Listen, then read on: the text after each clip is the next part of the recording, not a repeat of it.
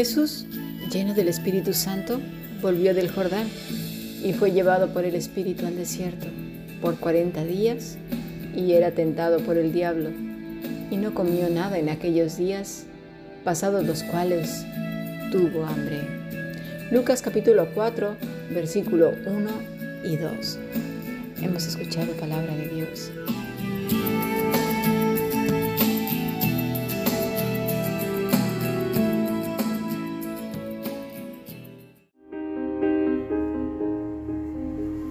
La Fundación Bíblica te invita a participar tanto de esta aula internacional hoy apegados a él, como sus cursos online en mol.fundacionbiblica.com.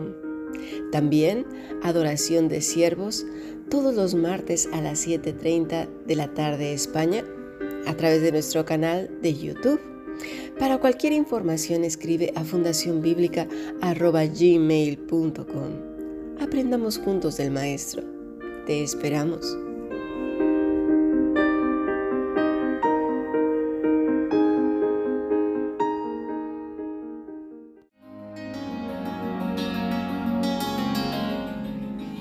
Bueno, continuamos con nuestro estudio de Lucas, del Evangelio de Lucas.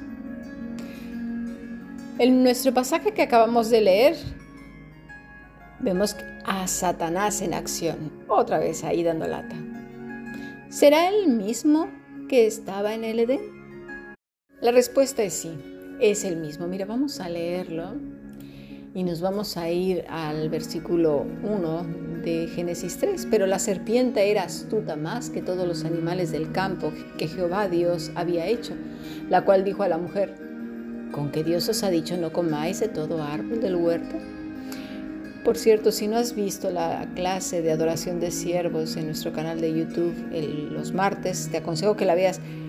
Nosotros ampliamos mucho este tema de Génesis 3 porque Génesis es el génesis de nuestra redención. Si no entendemos bien qué fue lo que sucedió, cuál fue el pecado de Adán y Eva, todos hemos escuchado que simplemente fue la desobediencia y comer un fruto. Pero eso no fue así. Fue una situación aún más grave, muy grave, con consecuencias, bueno, las que ya sabemos hasta hoy. Pero es interesante saber que la relación que Adán y Eva tenían con Dios no era de criaturas, no. Adán y Eva fueron hijos de Dios. Mira, no lo digo yo, ¿eh? Lucas 3:38 ya no lo dice, que Adán era hijo de Dios. Dios mismo le sopló de su propio ser vida a Adán. Ojo, ¿eh?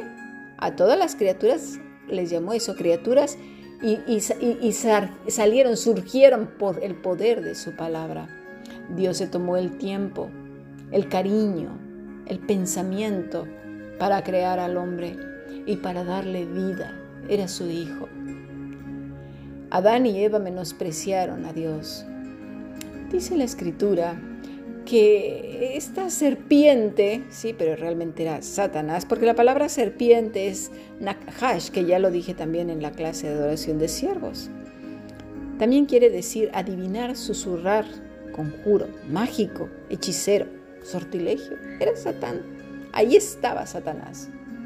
El mismo, obviamente, que se aparece en, en el desierto, ahí aprovechándose del Señor Jesucristo, más bien creyendo que se iba a aprovechar.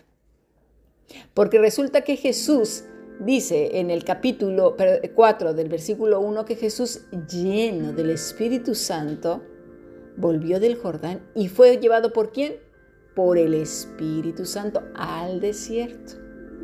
O sea, tenía una comunión con el Padre y ojo, eh, también muy estrecha como la tuvo Adán y Eva. Recordemos que Cristo es el segundo Adán. Pero ah, cometió un grave error eh, Satanás. Mira, vamos otra vez a Génesis 3, cuando la serpiente empieza a hablar con, con Eva.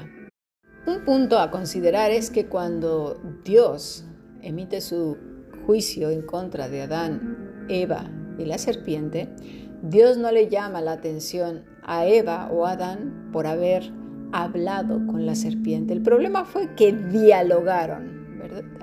Permitieron estar un tiempo ahí considerando lo que Satanás les estaba diciendo. ¿Y qué les estaba diciendo? Pues simple y sencillamente estaba buscando que ellos pecaran en lo que él ya había pecado anteriormente, de soberbia, arrogancia, orgullo, querer ser como Dios. Pero aquí no estaban pecando como criaturas, no, estaban pecando como hijos. Odiaron a su propio padre, porque la relación que tenían era de padre a hijos. Era una traición, una muestra de odio, poner en, duda su poder, majestad, cariño, verdad. Este era el problema. Satanás sí que engañó a la mujer. ¿Por qué? Porque se presentó en forma también de una serpiente. Pero en el caso de nuestro Señor Jesucristo, vámonos a Mateo 4, Fíjate que aquí no se nos dice una serpiente. Aquí aparece el demonio como lo que él es, como un ángel. Y vas a decir, ay Cami, ¿de dónde sacas eso? Pues mira tú, resulta que el diablo lleva a Cristo a la santa ciudad. Y se nos olvida a veces que Satanás es un ángel. Es un ángel y se puede transportar. Lo que a veces es que nos quedamos con la imagen esa de, que es colorado y que tiene unos cuernos y una cola, pero no es así.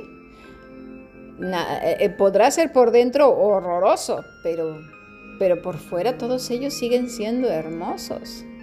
Son horribles, sí, espiritualmente son horrorosos, espantosos, pero por eso es tan fácil que engañen. Aquí el problema para Satanás, no para Cristo, es que para el Señor Jesús no representó ninguna tentación, porque ¿en qué va a ser tentado Jesús? Si, si él ya venía lleno del Espíritu Santo, fue concebido por el Espíritu Santo, fue tres veces santo, estuvo en los asuntos de su Padre. No era, no representaba esto, aunque Satanás creyó que por el hecho de llevar 40 días sin comer, cansado, en un desierto, se iba a aprovechar de su debilidad. Pero Cristo fue victorioso en toditititas las cosas. ¿eh? No tenía ventaja, porque también, no se nos olvide, el primer Adán también tenía el Espíritu de Dios porque Dios mismo sopló en él. ¿eh? Tenía, o sea, en condiciones estaban igual. A veces iba, claro, como él fue Dios. Espérame un momentito, ¿eh?